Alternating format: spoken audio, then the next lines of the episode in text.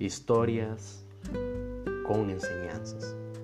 Confía, a tu lado está el Dios verdadero. En una aldea remota de África aún no había llegado el cristianismo. Era una parte tan oculta y boscosa que nadie se atrevía a ir. Un misionero que se dio cuenta de la necesidad espiritual que existía entre las personas de la aldea decidió aventurarse en compañía de dos amigos. Al llegar a la aldea solicitaron al jefe de la tribu permiso para poder hablar a las personas del amor de Dios y de la Biblia en un lugar público, pero el jefe se lo negó, ya que en esa semana la tribu iba a hacer ceremonias a sus dioses para que lloviera. Llevaban ya seis meses que no llovía, lo que había provocado una grave sequía. El ganado, los sembradillos y toda la vegetación estaba muriendo.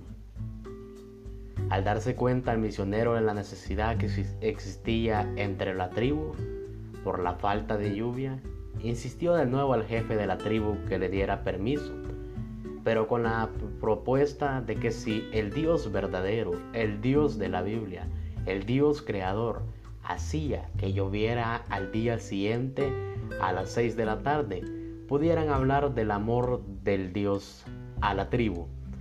El jefe aceptó con las condiciones de que, si su Dios no hacía que lloviera, el misionero y sus amigos irían presos durante seis meses.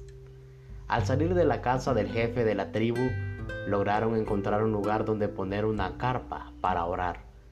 Toda esa noche pasaron orando a Dios para que el día siguiente lloviera a las seis de la tarde. Al llegar el día siguiente, todas las personas esperaban que fueran las 6 de la tarde para ver si el Dios del misionero haría que lloviera. Se llegaron las 6 de la tarde y el cielo se oscureció y comenzaron a caer unas gotas de lluvia. Luego más, hasta que llovió durante dos horas en aquella aldea.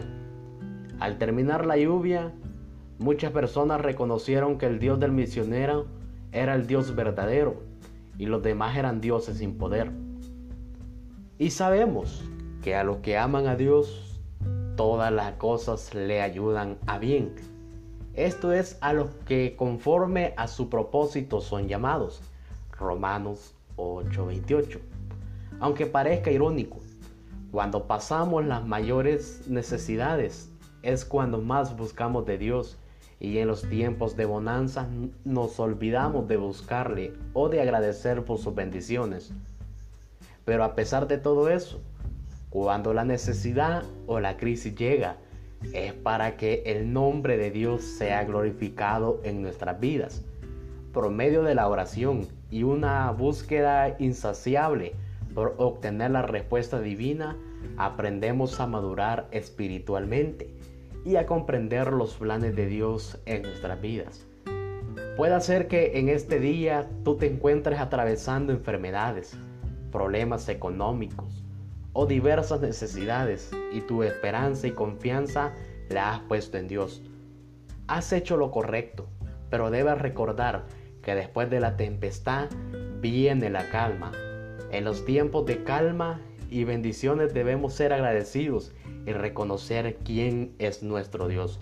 No olvides que a los que aman a Dios, todas las cosas les ayudan a bien. Por huellas divinas. Soy Israel Orellana. Síganme en todas mis redes sociales. Búscame en Facebook como Israel Orellana. En Instagram como Israel Orellana 1. O escríbeme a mi correo electrónico israelorellanaradio.com. Espero que esta bonita reflexión haya servido de bendición para tu vida. Te mando un fuerte abrazo y que Dios te bendiga de una manera sobrenatural.